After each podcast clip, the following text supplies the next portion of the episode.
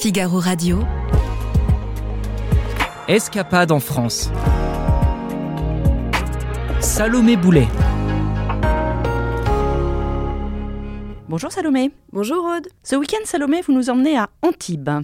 Et oui, je vous propose de voyager dans le berceau du jazz, des plages chics et de Picasso. Le peintre était un amoureux de la Côte d'Azur et allait en vacances tous les étés vers Antibes à partir des années 20. Après la Seconde Guerre mondiale, il installe son atelier dans le château Grimaldi, place Marijol, un ancien lieu réservé aux évêques durant le Moyen Âge. Picasso y vit pendant deux mois et peint 23 tableaux et 44 dessins qu'il laisse en cadeau dans le château. 20 ans plus tard, ce même château devient le musée Picasso, l'un des trois lieux consacrés à l'artiste espagnol en France. En cette année 2023, marquée par les 50 ans de la mort de Picasso, une exposition est même consacrée à ses quatre dernières années de création. Il faut savoir qu'à plus de 90 ans, il est resté très productif alors que les critiques d'art le disaient sénile. Il se sent plus libre et peint beaucoup autour de la maternité et du couple. Alors, si vous voulez découvrir ou redécouvrir une autre facette de ce monstre sacré de la peinture, ne tardez pas, car l'exposition se termine le 2 juillet prochain. À part cette magnifique exposition, que faut-il faire à Antibes, Salomé? Il faut vous promener sur le vieux port.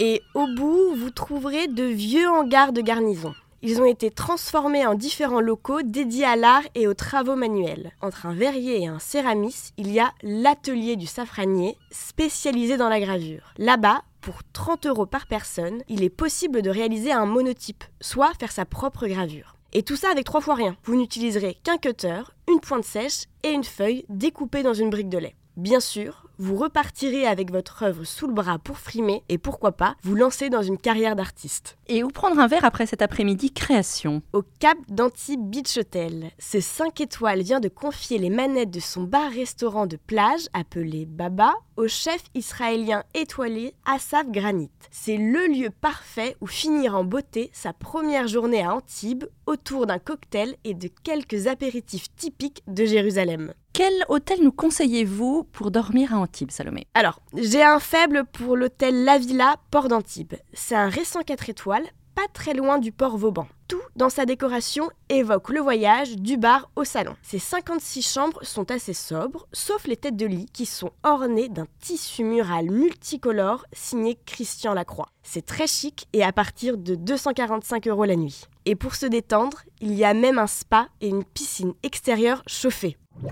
Et pour le lendemain, vous nous proposez quel programme? Le dimanche matin, il faut absolument aller bruncher au soleil à la terrasse de Lilian Bonnefoy. Ce chef pâtissier a ouvert avec son épouse cette boutique salon de thé sur la très secrète et paisible place du Safranier. On ne peut y accéder qu'en longeant les remparts du vieil Antibes en direction du Cap. Ici, salé et sucré marient authenticité et fraîcheur des produits. Et le délicieux choix de gâteau fait sensation. Après avoir bien digéré, pourquoi ne pas sortir en mer sur un petit catamaran pour se balader autour du cap d'Antibes? Au programme, baignade, snorkeling et même pique-nique pour ceux que le brunch n'aurait pas calé. Merci Salomé. Merci Aude. Toutes ces bonnes adresses ont été dénichées par Sophie de Santis. Vous pouvez les retrouver sur le site du Figaro Voyage. À bientôt. À bientôt.